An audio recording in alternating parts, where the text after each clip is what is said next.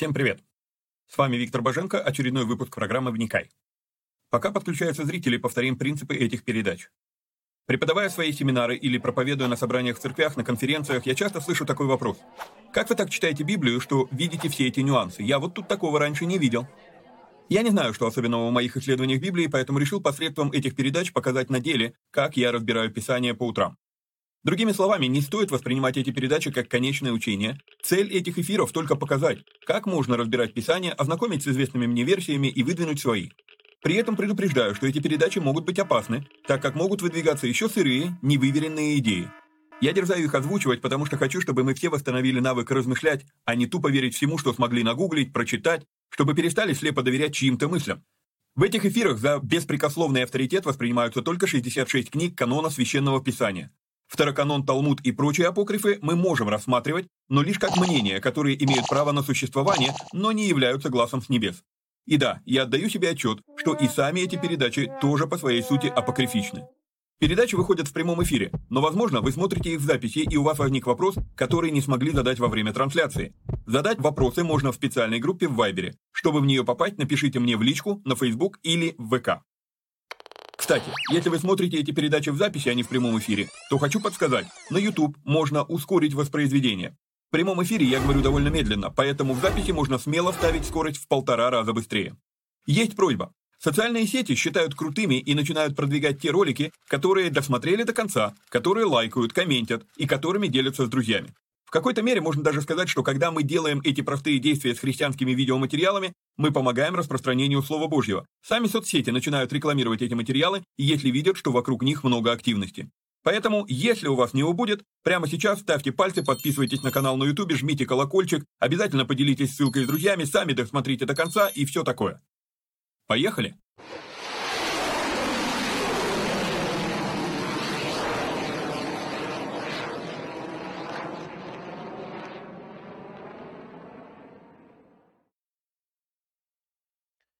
Привет всем отважным вникателям. Мы с вами продолжаем разбор книги «Бытие», но перед этим, как обычно, несколько объявлений. Значит, а, напоминаю, что а, на YouTube данное видео, оно будет выкладываться у нас на Рутуб, на Дзен, на Рамбл. А, на Ютубе мы продолжаем двигаться по Ветхому Завету и по Новому Завету книга Деяния. Поэтому подписывайтесь там тоже. Э, там будем разбирать до той поры, пока у нас есть возможность еще там что-то делать на, на YouTube. Вот. А, помимо этого, значит, мы подключили сейчас платформы а, подкастов. А, э, ссылка на платформу, которая объединяет многие подкасты, будет под этим видео. Вот, как, собственно, и ссылка на, на другие там каналы на YouTube, на сайт и так далее, и так далее. То есть, ну, там куча-куча-куча ссылок будет прикреплена первым комментарием под этим видео. Вот, э, напоминаю, что мы ищем тех, кто помог бы нам сделать аудио-джингл для подкастов, потому что, ну, в подкастах заставка такая длинная не нужна, она должна быть там коротенькая, это как радио, э, поэтому там перебивки должны быть коротенькими. Вот, а, ну, а, поясню, напомню, что ну, у меня на работу с музыкой, там, со звуком, ну, нету ни навыков, ни, ни времени. Вот. Что еще? А, мы говорили про коротыши. Мне некоторые люди уже стали кидать. Там парочку, парочку коротышей, э, ну, моментов э, скинули. Если вы не слышали того объявления, повторюсь. То есть, э, если вы увидели в передаче какой-то коротенький кусочек, который вот было бы хорошо вырезать и выложить там как отдельно, там на ютубе это шорты называются, там на Фейсбуке, там, я не помню, как это называется, потому что я никогда, ну, меня, меня это не заинтриговало ни на Фейсбуке, ни на Инстаграме смотреть вот эти вот там коротенькие видео, вот, но кому-то это нравится, ну и по сути это, возможно, поможет нам а, продвигать, рекламировать канал. Поэтому, если вы увидели коротенький кусочек, который вот это вот было бы хорошо выложить в виде шортов, в виде а, коротышей, то прям пишите, передача такая-то, минута такая-то, вот, вот, вот это вот выложить, да, и я начну их там там ну, буду находить время вырезать и выкладывать. Вот.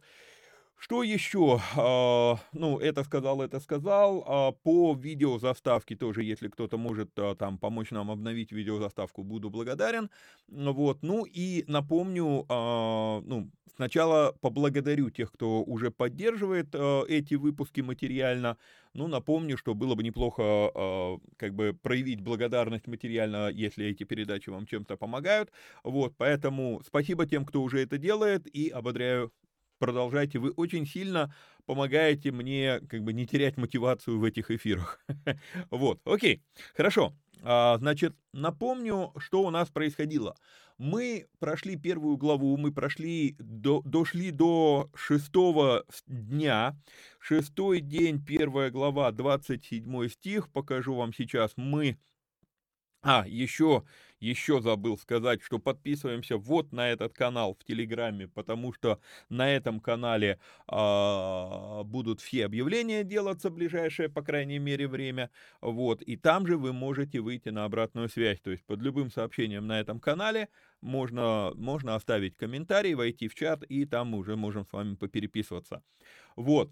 А возможно, возможно, ближайшее, там, я не знаю, где-то в течение месяца у меня появится таки возможность делать какие-то хотя бы временами прямые эфиры, поэтому, может быть, мы с вами даже сможем еще и общаться в прямом эфире. Посмотрим. Вот. А, что, что еще? Все, возвращаемся, возвращаемся к тексту. Значит, мы с вами дошли до 1 глава 27 стих, «И сотворил Бог человека по образу своему, по образу Божьему сотворил его».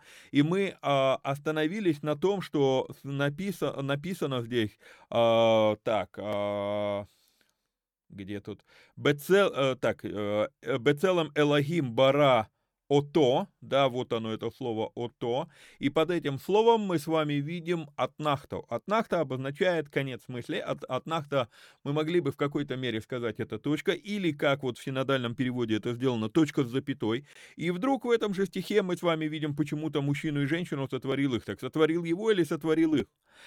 И мое подозрение, моя версия, моя э, гипотеза, мое, моя методика чтения э, текста заключается в том, что посередине 27 стиха мы с вами уходим во вторую главу, и в принципе надо бы начать с 7 стиха, но с 4 стиха идет как бы как параллельно повествование, вот происхождение неба и земли и так далее, то есть некое напоминание того, что было в первой главе, и в 7, главе, э, в 7 стихе второй главы мы с вами видим то, что только что прочитали в 27 а, стихе первой главы, да, «И создал Господь Бог человека из праха земного, его, пока его одного, да, в лице, и, и вдунул в, дых, э, в лице его дыхание жизни, и стал человек душой живой». Речь про един, единое число, единственное число здесь, да, пока еще. Вот, и на этом у нас закончилась с вами э, передача прошлый раз по книге «Бытие».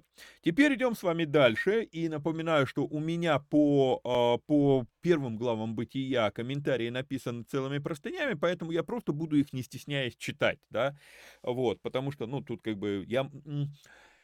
Почему я предпочитаю читать тексты? Я вам скажу такую вещь. Готовясь к эфирам, я иногда пишу, а, иногда пишу свои мысли в такой форме, чтобы э, не совсем уже окончательно разломать все то, что есть в головах людей, но, к сожалению, внимательное чтение Библии, или к радости, внимательное чтение Библии, оно действительно сокрушает очень много разных религиозных устоев, что кто-то где-то что-то когда-то проповедовал, высказал версию, и, и теперь эта версия стала догматом, который серьезнее и глубже, чем, чем сам текст Библии. Ну вот, вот такое вот впечатление создается. Вот. А, и поэтому, как бы, с одной стороны, хочется немножечко вернуть нас в Писание и скорректировать наше восприятие, с другой стороны, ну, э, некоторые вещи прям реально, э, я, я, я, ну, расскажу.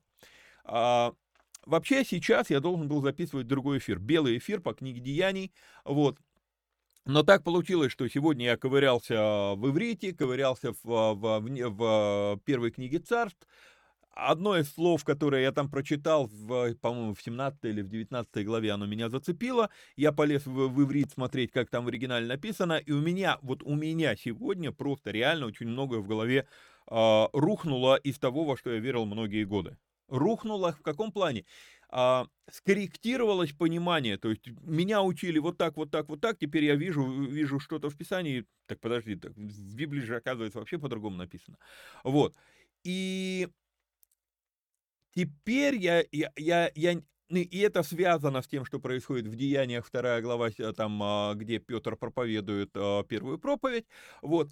И поэтому в связи с тем, что мне сейчас надо перетряхнуть очень многое в своем мировоззрении, прийти, построить какую-то систему теперь заново, да, я отложил запись э, Деяний вторая глава по той причине, что, ну, я не хочу давать какие-то не, не, как сказать, непродуманные формулировки, да, вот. И поэтому, если по, как, по этим стихам я могу говорить и самостоятельно к вам, без шпаргалки, без э, комментариев, которые я записал, но там я все-таки выверял формулировки таким образом, чтобы и вроде как подтолкнуть к размышлению, но и не сильно все ломать да, то есть вот, ну, найти какую-то некоторую такую золотую середину.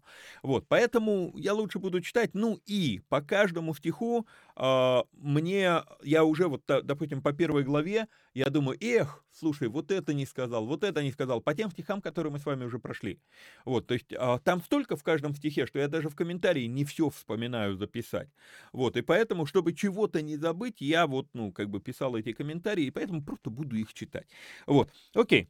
А, итак, восьмой, восьмой стих второй главы. «И насадил Господь Бог рай в Эдеме на востоке и поместил там человека, которого создал». А, наверное, наверное, мы могли бы здесь начать новую главу. И если вы видите подзаголовки, которые есть у меня в Библии включены, да, в программе, то вы видите, что здесь как раз стоит под, подзаголовок «Обитель человека до его падения». Вот. Потому что, ну, действительно, это как новая тема начинается. Потому что, по сути, это еще одно повествование. Теперь уже повествование про устройство рая. То было просто предыстория к сотворению человека. Теперь мы с вами видим, а, несколько стихов будет посвящено тому, как был устроен рай. Вот. А, то есть мы, мы еще внимательнее начинаем присматриваться к деталям творения, собственно, человека. Но Бог готовит плацдарм для этого. Вот. А, начнем с того, что в иврите не существует такого понятия, как рай. Вообще не существует. А, рай – это слово, которое подобрали при переводе, точно так же, как подобрали слово «твердь». Мы с вами смотрели по первой главе, а, когда сказано, что а, ну, и будет ну, там, твердь да, на, э, на небе вверху, то вообще мы, мы увидели в оригинале слово «ракия». «Ракия» не переводится как «твердь» и с твердым не имеет ничего общего. Э, ну, переводы, которые мы нашли к этому слову, это слово э, «свод», это слово «балдахин», это слово «полог». И заметьте, что ни одно из этих, э, ну, там, ни балдахин, ни полог не, не, ну, не являются твердыми. Наоборот, и балдахин, и, и полог это как ткань. Это мягкие вещи. Свод, ну, тоже как бы понятие такое. Вот, не обязательно, не обязательно твердое. Вот, и а, вот тут вот то же самое. То есть слово «рай» это слово, которое вообще, оно появилось из, опять же, греческой мифологии. Есть некое райское местечко, вот, где боги обитают. Э, это, это из греческой мифологии. Это не библейское слово в принципе, если мы говорим про оригинал. Окей? Okay? Вот.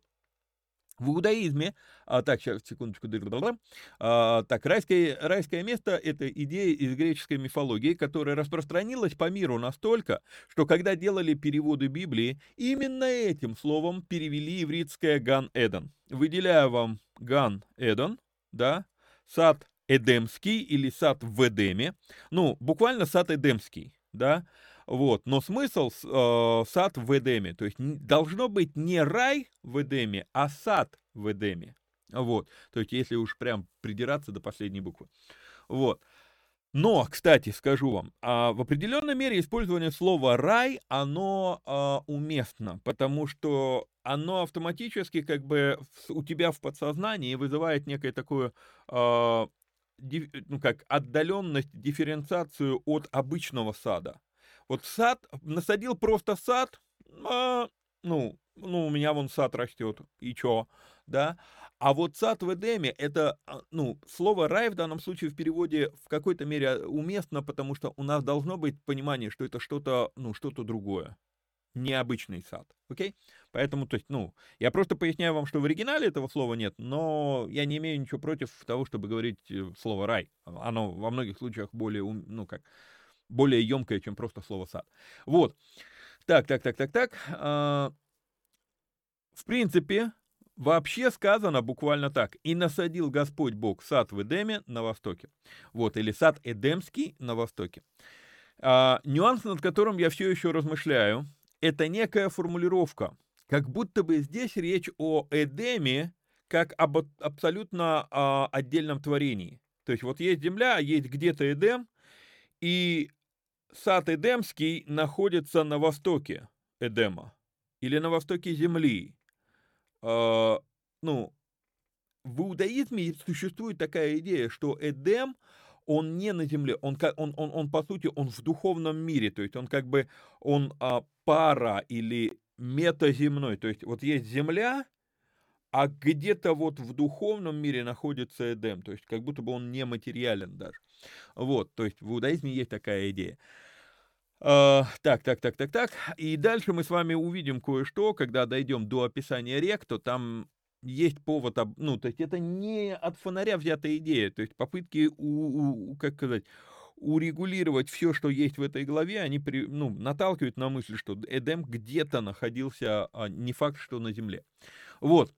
А, и здесь пришло время объяснить, что во многих случаях мы пытаемся заставить Библию быть тем, чем она не собиралась быть.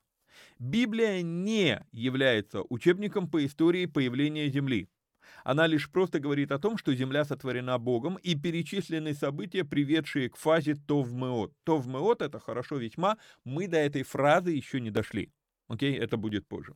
Вот, Библия также не является учебником по истории человечества, и поэтому не ставит себе задачей ни хронологическую точность, ни хронологическую последовательность, кто за кем появлялся на свет. То есть это тоже надо помнить. То есть Библия не является учебником по истории. Она описывает ключевые вехи в развитии человечества но не обязательно в историческом порядке и в исторической, э, ну, в хронологической точности. Вот. Она не ставит себе задачи упомянуть всех царей, упоминают только ключевые фигуры. И как мы видим в данном стихе, Библия не является учебником географии. Где, где точно, что где точно находится, для сути повествования не важно. То есть просто сказано, что на Востоке. Но вот в чем дело. А по поводу на Востоке нужно, а, ну, дочитаю. Если мы сегодня, это мы сегодня приучены мыслить миллиметрами, секундами, граммами, градусами. Во времена, когда Моисей записывал этот текст, было достаточно сказать «на востоке» и все. Почему на востоке может обозначать, что это не на земле? Ну, потому что, ну, вроде ты так скажешь, ну вот, север, юг, восток и запад. Угу, на востоке. Ну, значит, на земле. А, вот в чем дело. В иудейской культуре, в ивритской культуре слово «восток» не всегда обозначает, и, кстати, чаще слово «восток» обозначает ближе к Богу, а не часть света. И поэтому, когда речь идет вот очень во, во многих местах, обращайте внимание, когда будете читать Ветхий Завет, когда, когда идет упоминание на восток, на восток, на восток, то по, по тексту, если вы поставите ближе к Богу, то смысл становится намного больше прочитанном. Потому что в ивритской культуре вот это восток – это в сторону Бога, это ближе к Богу. Запад – это удаление от Бога. То есть вот, вот как бы, а, возможно, возможно, мы могли бы это проследить таким образом, что, ну, ты, идя к солнцу, ты как бы приближаешься к свету, а идя от солнца, да, на запад, на закат, ты как бы, ну, пытаешься от него уйти. То есть, может быть, это отсюда, да, то есть идти к свету, идти от света, Бог есть свет, вот, ну, то есть, может быть, это оттуда. Вот, а, так, что еще? Другими словами, Библия в большинстве случаев дает описание лишь в общих чертах. А вот там, где это имеет какой-либо смысл, там упоминается более детально и время, и география, и последовательность. Важно, когда мы с вами читаем Библию, очень важно постоянно об этом помнить. Вот, поэтому и насадил Господь Бог рай, насадил Господь Бог сад в Эдеме на востоке, или если смотреть, э, как это буквально написано, сад Эдемский, но все равно на востоке, вот, и поместил там человека, которого создал, то есть где это было, вопрос. И произрастил Господь Бог из земли всякое дерево, приятное на вид и хорошее для пищи, и дерево жизни посреди рая, и дерево познания добра и зла. И вот тут вот начинается у нас э, ломание сознания.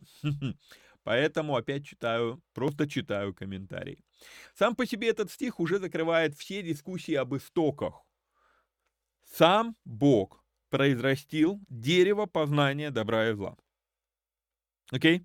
То есть, потому что много-много в богословии пытаются, знаете, а, пытаются отмазать Бога.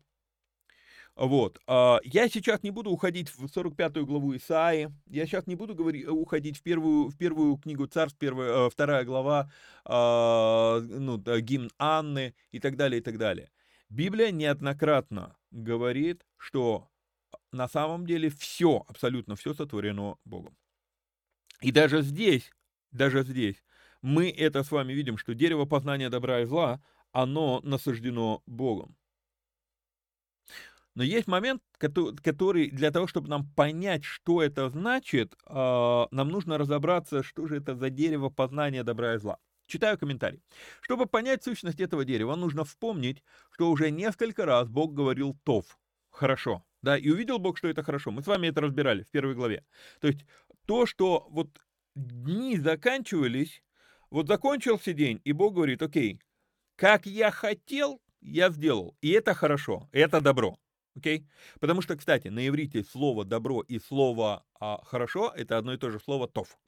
Вот. То есть, а, окей, все, добро. Читаю комментарий дальше. То есть, все, что было сотворено, оно было сотворено хорошо или добро, или завершено. Мы тоже с вами об этом говорили, еще будем говорить, что слово «тов» еще обозначает «я сделал, что хотел». Вот, то есть, что планировал, я сделал. Это не значит, что я закончил. Ну вот я запланировал дойти, там, допустим, мне надо проехать, а, там, ну не знаю, там, а, на, на следующие выходные я провожу в Москве семинар, да.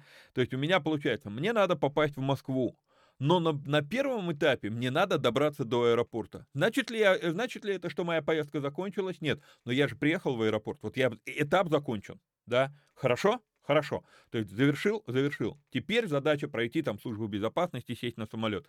Сел в самолет. Хорошо? Хорошо. Ну, понимаете, да? И вот так вот твори, вот, так, вот это вот и обозначали дни творения, да? То есть этап закончен. Что, что на этом этапе я хотел сделать? Я говорю, хорошо. Тов. Вот. Теперь все-таки к комментарию. То есть все было сотворено хорошо или добро или завершено. То есть тов это слово «тов» везде и всюду окружало человека. И наша проблема познания, человеческая проблема познания, заключается в том, что пока тебе не с чем сравнить, ты не понимаешь, что ты имеешь сейчас. Сколько раз я стал, сталкивался с тем, что люди говорят, э, у нас все так плохо, а потом проходит время, и эти же люди говорят, как хорошо раньше было. И древняя поговорка в русском языке, что имеем не храним, а теряем плачем. То есть это особенность нашего, ну, того, как устроено, устроен человек. Вот. Причем эта особенность не является следствием грехопадения, заметьте. Мы, сейчас, мы увидим это с вами. Что человеку для того, чтобы понять, в насколько хорошем саду Эдемском он жил, ему, ему нужно было потерять этот сад и тогда понять, о, а там было хорошо. То есть ну, понимаете, а, мы так устроены. Вот. А, так, так, так, так, так. Дерево познания добра и зла.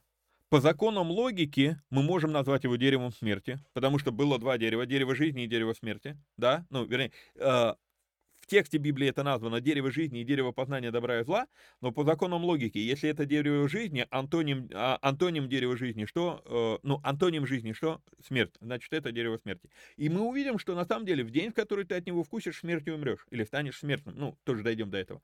Вот, то есть э, здесь ну, понятно, это по факту это дерево смерти. Я его очень часто называю деревом смерти для кратости э, речи. Вот. Э, так, так, так, так, так. А, по сути, это названо деревом, а по факту оно как дверь в иной мир. Ты вкусил и провалился в зло. И только теперь ты вспоминаешь, а как хорошо раньше было. Не потому ли Бог потом спросит, Адам, где ты?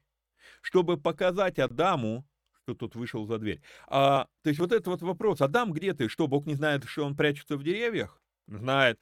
А, тогда о чем речь? Речь именно о том, что ты, ты понял, что ты вышел за дверь, да, то есть это дерево, оно как портал, оно как дверь, оно как дверной проем, то есть ты прикоснулся к нему и раз, и оказался, не прикоснулся, а вкусил от этого дерева, потому что прикоснулся, это то, что, это та ошибка, которую совершит Ева потом. Поговорим тоже об этом.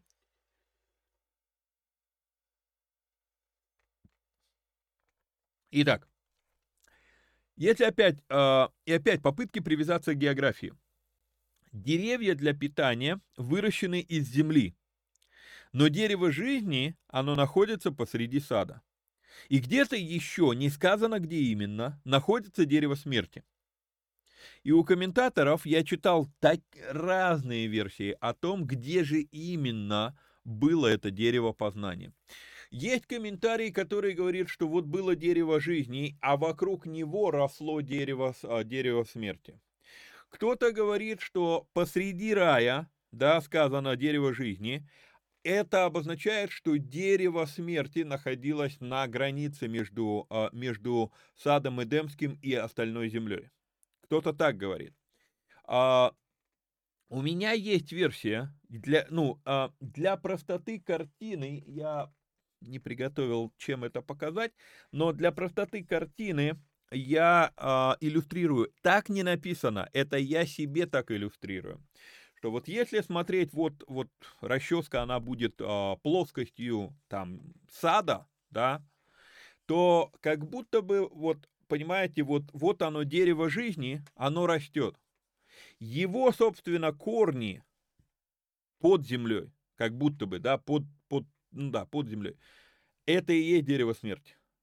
И, ну, а я себе это таким образом рисую, потому что оно является порталом, который проваливает человека в, в, в грязный, греховный мир. Да? Ну и земля, ты возишься в земле, это грязно.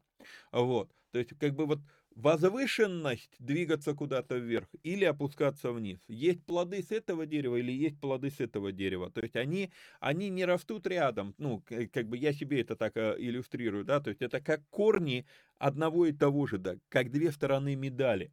Вот, идем дальше.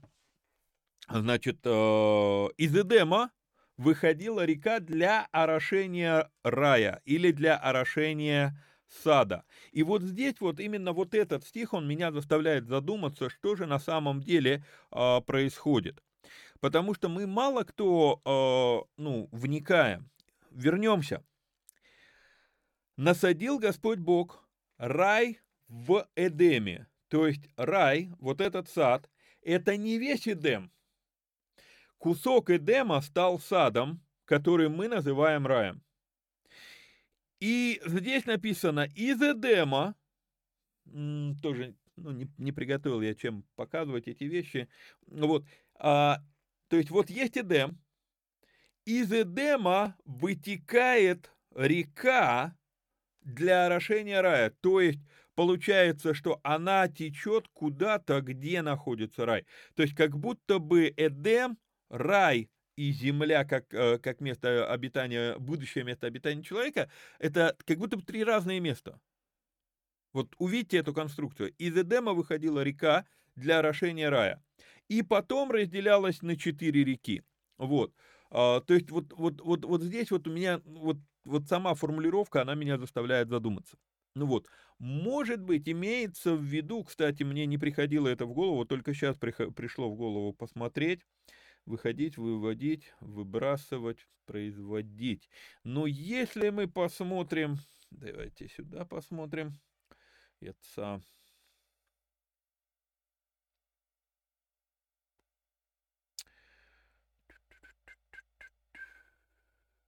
go forth uh, to a place. Uh,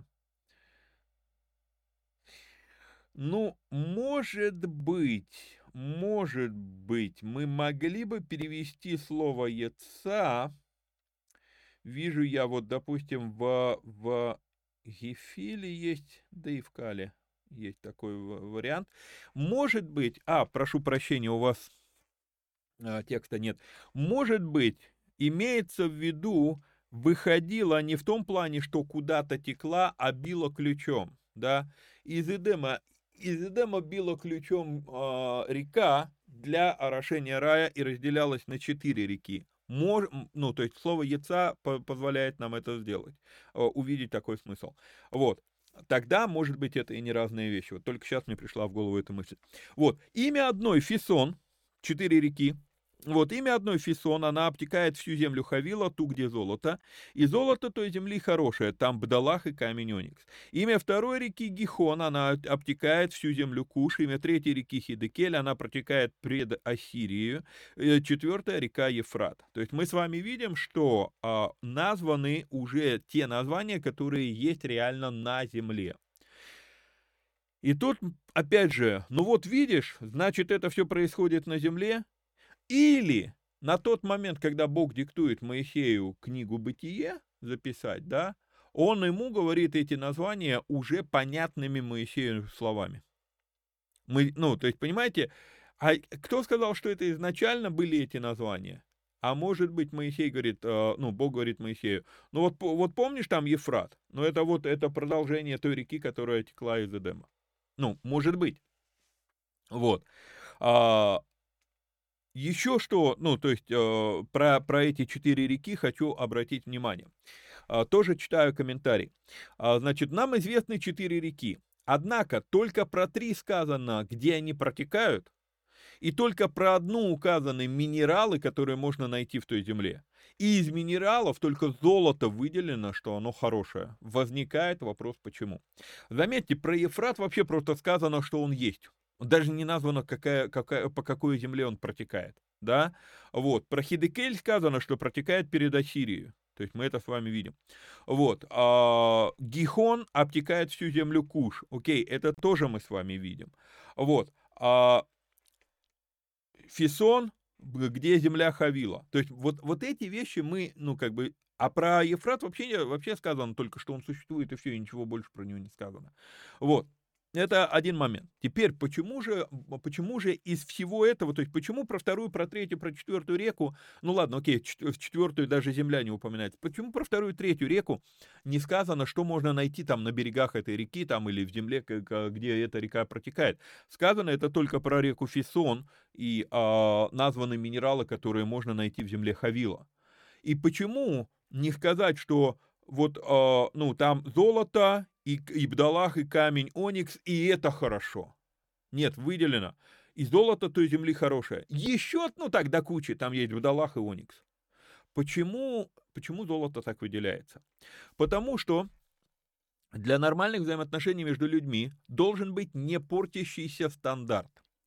Именно золото является таким стандартом. И как только люди отказались от неудобства золота, началась инфляция. Это отдельный большой разговор 15 августа 1971 года. Когда доллар отвязали от золота, то с этого момента инфляционные графики стали иметь смысл. До этого инфляция была, а, ну, ею можно было пренебречь, то есть это были настолько копеечные размеры. Как только отвязались от золота, и перешли в понятие фиатные деньги. Не буду сейчас уходить здесь в курс финансовой грамотности, но это ну, понимание того, что такое фиатные деньги. Почему вот сейчас, сегодня у нас какое число? 7, 7 а, мая 22 года, а, ну, события, которые сейчас происходят. А, ладно, ну, как неправильно говорить, ладно, да, одно дело, что происходят военные события, и это трагедия само по себе, вот, но надо понять, что еще идет и экономическая война. И экономическая война идет сейчас глобальная. И экономическая война, и она идет не между Россией и Америкой. Экономическая война сейчас идет между многими странами, э, вернее, на одной стороне э, многие страны, на другой стороне Америка. Почему? Потому что с 1971 года было напечатано такое количество фантиков, что это просто ужас.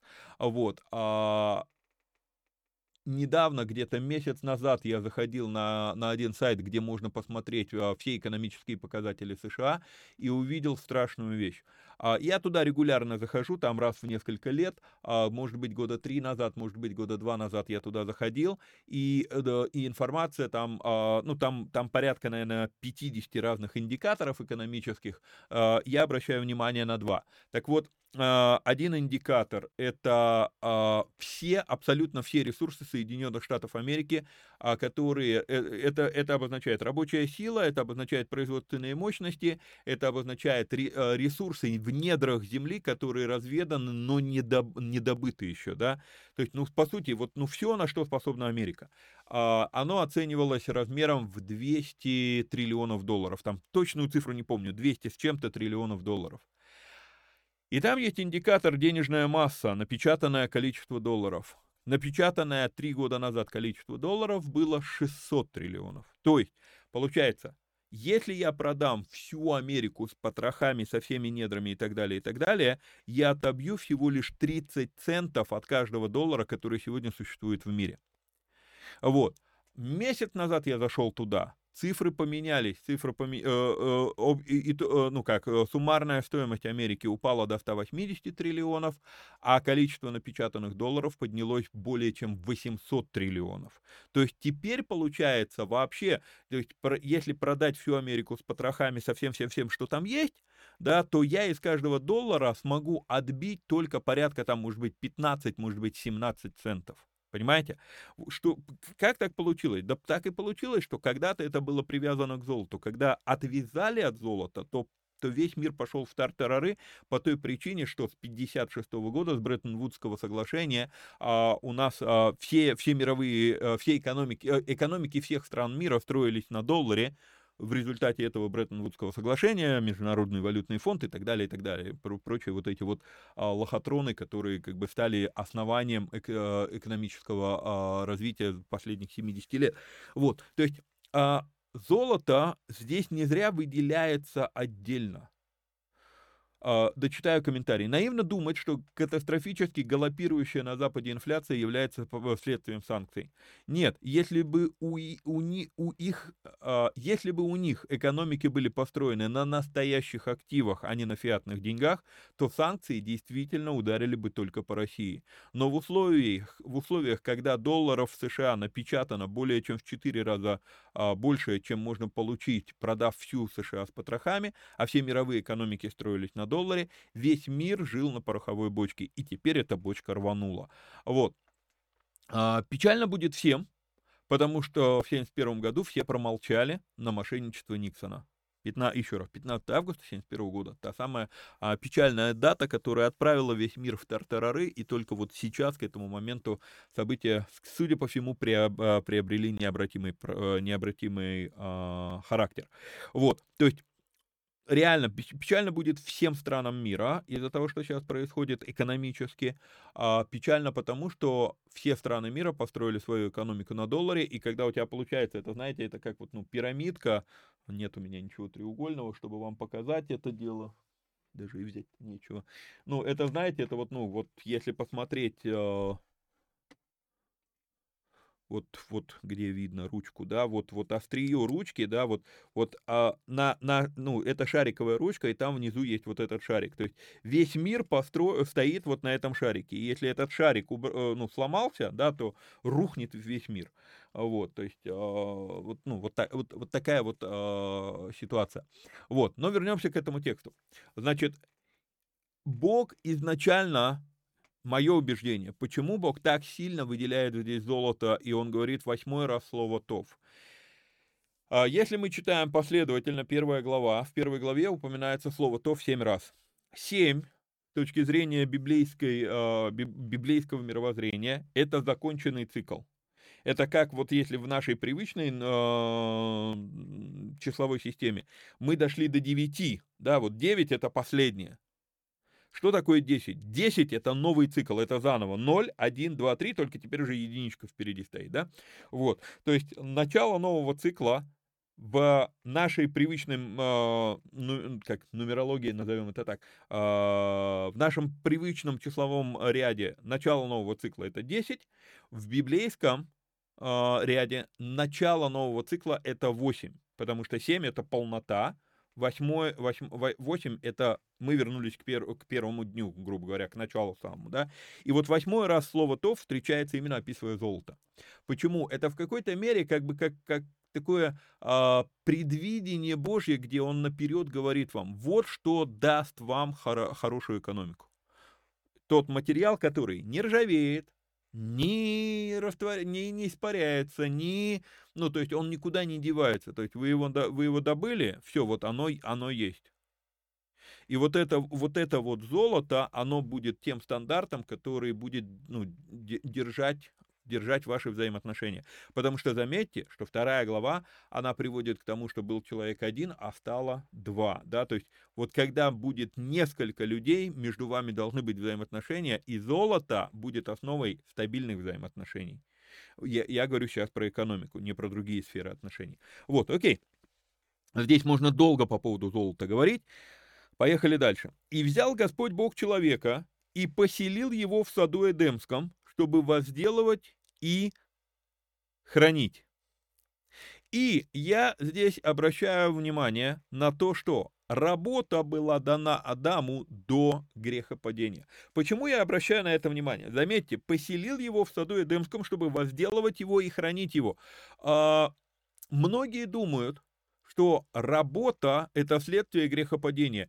И если ты убежден, что работа, работать приходится в результате того, что мы греховны, что это следствие грехопадения, то ты будешь ненавидеть свою работу. Но кто, кто, кто, любит, а, кто любит наказание?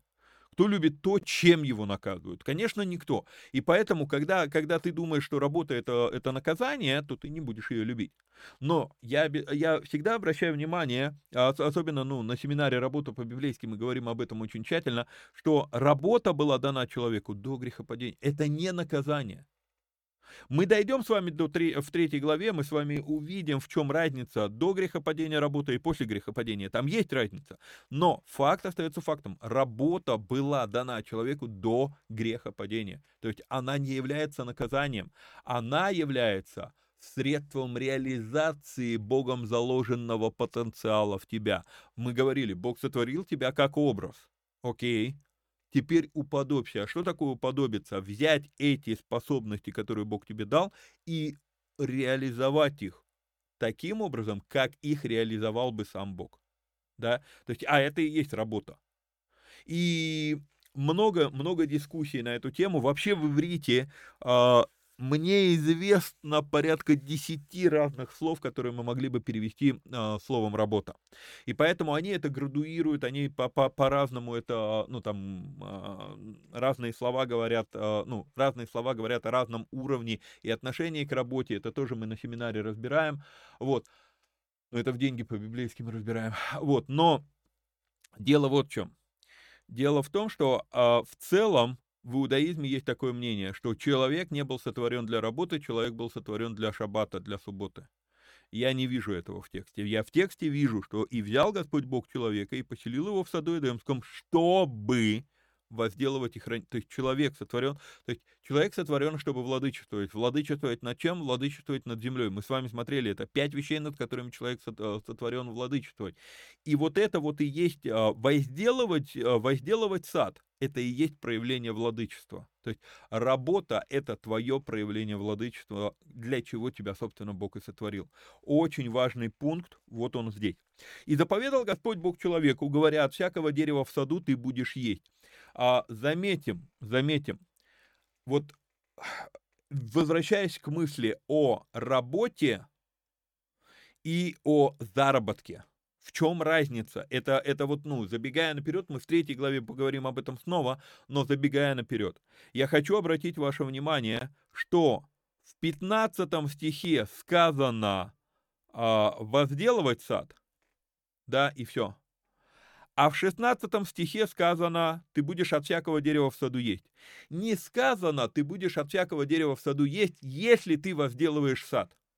Есть последовательность, возделывай сад и питайся. Тебе, так как ты в физическом теле, тебе понадобится питаться для того, чтобы ты мог дальше работать, да?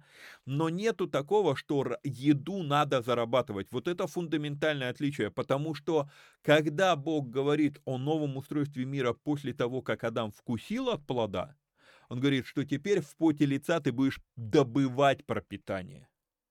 Если раньше работа была только лишь явлением твоего, проявлением даров Божьих в тебе, и для того, чтобы у тебя был, была энергия это делать, тебе надо было есть, то теперь тебе надо работать, чтобы заработать пропитание. Вот фундаментальное различие с грехопадением. Ну, в третьей главе мы еще об этом поговорим. То есть и здесь я хочу обратить наше внимание. Пропитание не было привязано к работе. В мире до греха падения это были разные вещи. Надо есть – ешь. Работа тебе дана, но не для зарабатывания пропитания. Работа — это самореализация, да, это реализация себя изнутри. То есть очень важная вещь здесь. Вот. Итак, от всякого дерева в саду ты будешь есть, а от дерева познания добра и зла не ешь от него, ибо в день, в который ты вкусишь от него, смертью умрешь. И здесь тоже, а, ну, а, что такое смертью умрешь? А, когда, когда ты когда ты читаешь Библию, ну, не задумываясь, да, то, ну, окей, но смертью умрешь, и все. А, когда я начал изучать иврит, а, мой а, учитель Леви, он, он задал мне вопрос, а чем еще можно умереть? Ну, почему фраза вот эта вот «смертью умрешь»? Мот тмут, да, вот, вот оно идет, э, эти два слова. А, сейчас, секундочку. На иврите. Мот тамут. Вот. А по сути, та, тав убираем, во втором слове, и мы видим мот-мот. Два раза одно и то же. Что, ну, в смысле, смерть, смерть. Смертью умрешь. Что это такое? Вот. А, и э, здесь, вот в этом смертью умрешь, и есть откровение. А, ну, по крайней мере, для меня это было откровение. Ты станешь смертным. То есть в день, в который ты от него вкусишь, ты станешь смертным. То есть смертью умрешь или, а здесь еще по, по, если смотреть по форме времени, то получается такой момент, вот в оригинале это видно, что начинается процесс умирания. То есть вот до этого, как сказать, процесс, умира, процесс умирания существовал в потенциале. То есть потенциально можно было умереть, но Адам не, не был подключен к этому, да. А теперь как будто вот, ну, ты вкусил, и смерть начала проникать. Сколько времени на это уйдет? У Адама 900 лет ушло, у остальных людей намного меньше уходит. То есть вот, вот этот момент вот а, тоже смертью умрешь, то есть ты станешь смертным. И сказал Господь Бог, нехорошо быть человеку одному, сотворим ему помощника, соответственного ему. Интересно. Читаю. Ведь у человека-то здесь есть Бог. Вот а мало кто задумывается, и очень часто, очень часто в церкви можно услышать эти разговоры, что вот, мол, когда ты, вот если ты с Богом, то ты никогда не будешь один. Адам на данном этапе еще до грехопадения. И, то есть он еще не согрешил. Но может ли у человека вот сегодня, в сегодняшней колокольне посмотрим, может ли у человека быть бл- более близкое отношение с Богом, чем до грехопадения? Не может. Все остальное только дальше, только на запад от Бога, да, то есть, как мы с вами говорили, на восток к Богу, на запад от Бога. То есть, все остальное только на запад от Бога, да. То есть, ну, вот, вот до греха он был ближе всех, всех, всех, всех к Богу. И сам Бог заявляет, м-м, человек один. И это нехорошо. То есть девятый раз используется слово «тов», но оно использовано с отрицанием. «Лотов». «Лотов». А, так. «Гайот га адам леваддо». Нехорошо быть человеку одному. Читаю комментарий. Итак, хотя да, у человека здесь есть Бог, но человек все еще один. Другая важная особенность. Статистика показывает, что более 80% преступлений совершаются одинокими особями мужеского пола. Теми, у кого нет постоянных отношений с, именно с противоположным полом. Вот они в основном и совершают преступления. 80%. Всем нехорошо, когда человек один. Всему миру нехорошо, когда человек один. И по сути, правильное понимание этой фразы не в том, что человеку это нехорошо, а всему миру нехорошо, если человек остается один. Дальше интересно. Сотворим ему помощника, соответственного ему. И опять я не приготовил.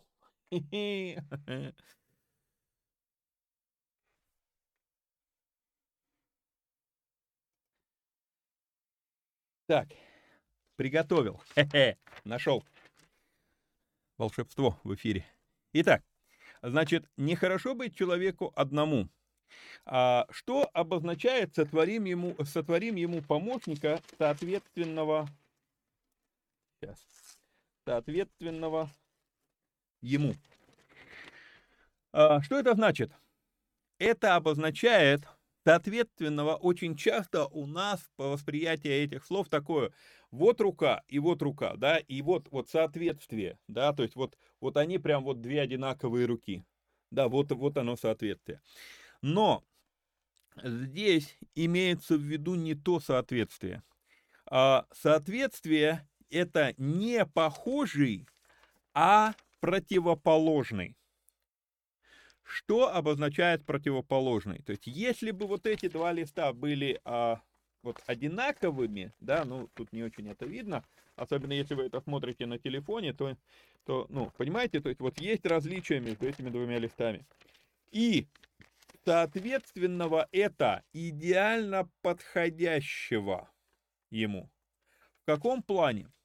В том плане, что где у него есть недостаток, у помощника есть преимущество, да? Где у него преимущество, у помощника в этом недостаток. Понимаете? То есть, соответственного ему не копию его, а наоборот э, дополняющего его, да? Вот. Э, так, так, так, так, так, так, так. Значит, соответственно, ему, что это значит? Не похожего, а противоположного. Но что значит противоположного? Это не противник, это не враг. Это когда там, где у тебя сила, помощник слаб, а там, где у тебя слабость, помощник силен. Эта разность между нами неизбежно будет давать поводы для развития, для роста личности, для тренировки самообладания. Именно поэтому нехорошо быть человеку одному. Если нет повода смиряться, возрастать, развиваться, то не будет роста. Понимаете? Вот. А значит, человек не выполнит своего предназначения. А какое предназначение человека? Формирование характера, уподобленного самому Богу. И мы думаем, что для уподобления нужно взирать на Бога. Но Павел говорит, что нужно вникать прежде всего в себя, а потом в учение. Таким образом спасешь себя. Каким? Наблюдая за своей реакцией на окружающих, а не на Бога. Очень, да, очень духовно звучит, но ты смотри на Бога и уподобляйся Ему. Смотреть можно сколько угодно. Одно то, что я смотрю на фонарь, не обозначает, что я фонарем стану. Это, это надо, ну, это, это важно понимать. А, и поэтому а, вот попытаться, попытаться измениться, возрасти, а каким образом? А таким образом я смотрю на поведение ближнего своего и реагирую каким-то образом на это. Я реагирую, проявляя зло, или я реагирую, проявляя добро? То есть вот, вот где, вот что такое соответственного ему. Вот. Но одно дело люди, которые видят меня время от времени. Другое, другое дело тот человек, который постоянно со мной живет, да еще и отличается от меня. Есть вот это вот, вот это надо понимать. А, и Окей, поехали дальше. Не буду здесь сейчас останавливаться, поехали дальше. А, что происходит? Вот смотрите еще раз. И сказал Господь Бог, э, и сказал Господь Бог, нехорошо быть человеку одному, сотворим ему помощника, соответственного ему. И большинство людей, а, а о, хорошо, что у вас на экране нету текста.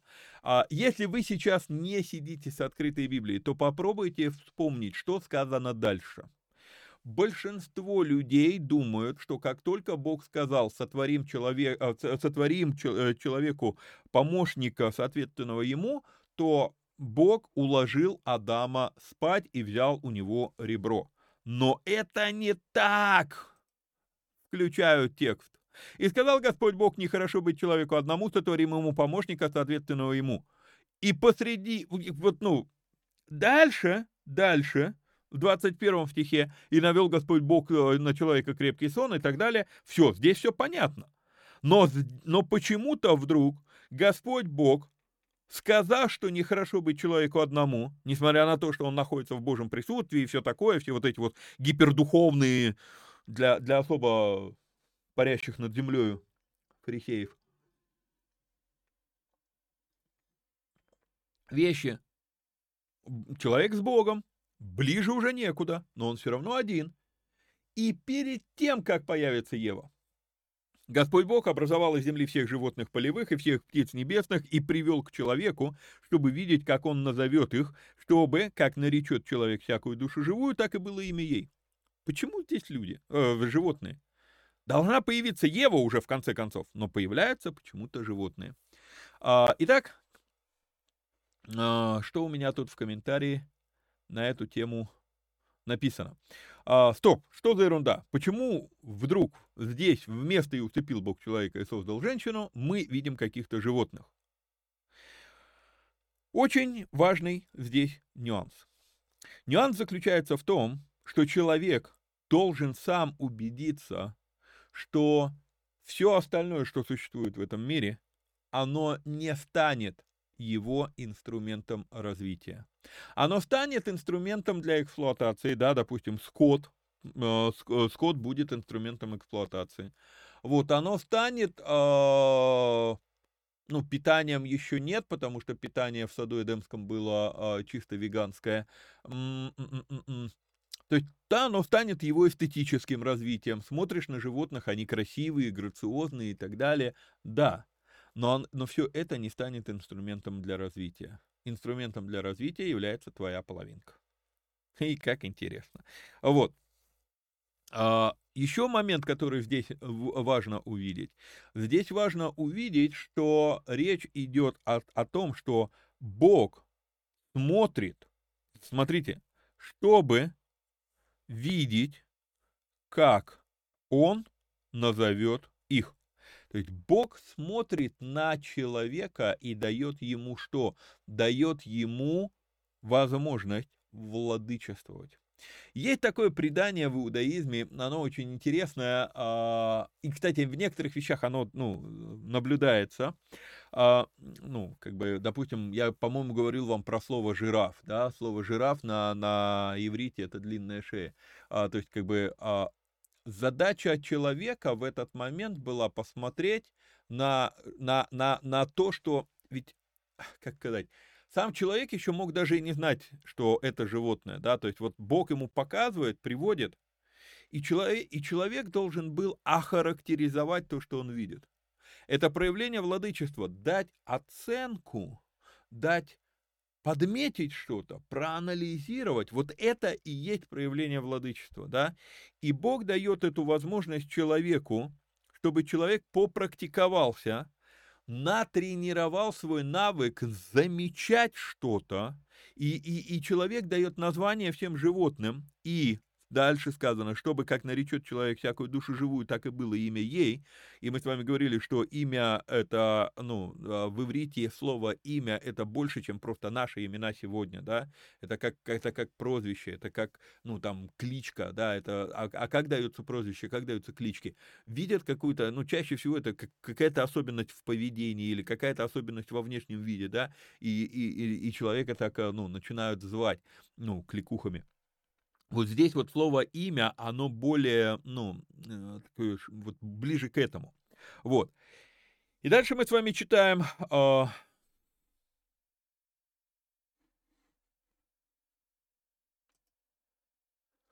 что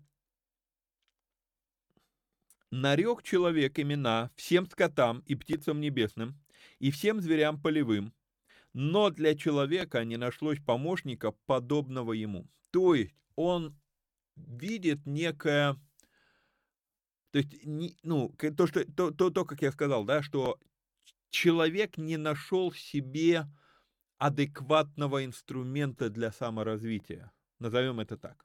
Да? Вот. И тогда, тогда, 21 стих. «И навел Господь Бог на человека крепкий сон, и когда он уснул, взял одно из ребер его и закрыл то место плотью». Вот здесь мы с вами, пожалуй, остановимся. 21 стих я не буду пока э, разбирать, потому что здесь одна большая, огромная тема, и, собственно, уже час эфира, то есть мы, мы с вами не совсем, э, ну, не уложимся. Вот, поэтому на этом мы на сегодня с вами закончим. А, напоминаю, что в самом начале эфира было несколько объявлений. Вот, напоминаю вам подписаться на канал а, вот этот вот канал в Телеграме, да, вот, а, если вы еще не подписаны, если вы случайно как-то увидели этот эфир. Ну и э, напоминаю, что поблагодарить за эфир можно вот переводом вот на этот номер.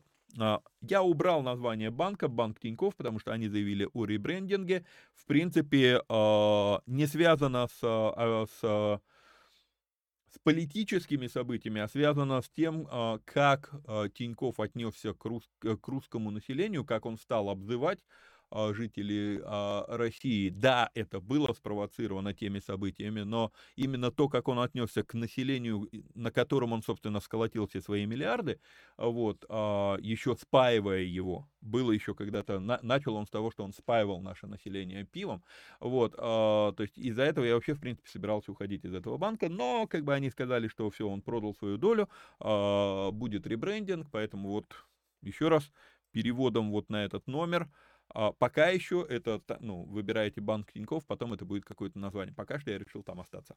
Вот, все, а, будем прощаться. Следующий эфир, возможно, я сделаю э, передачу вопросы-ответы, посмотрю, сколько там вопросов набралось, или это будет уже белый эфир по книге деяний, вот, но как бы, э, ну, планирую скоро его записать и выложить. Все, всех вам благ, благословений, до скорой встречи, пока-пока.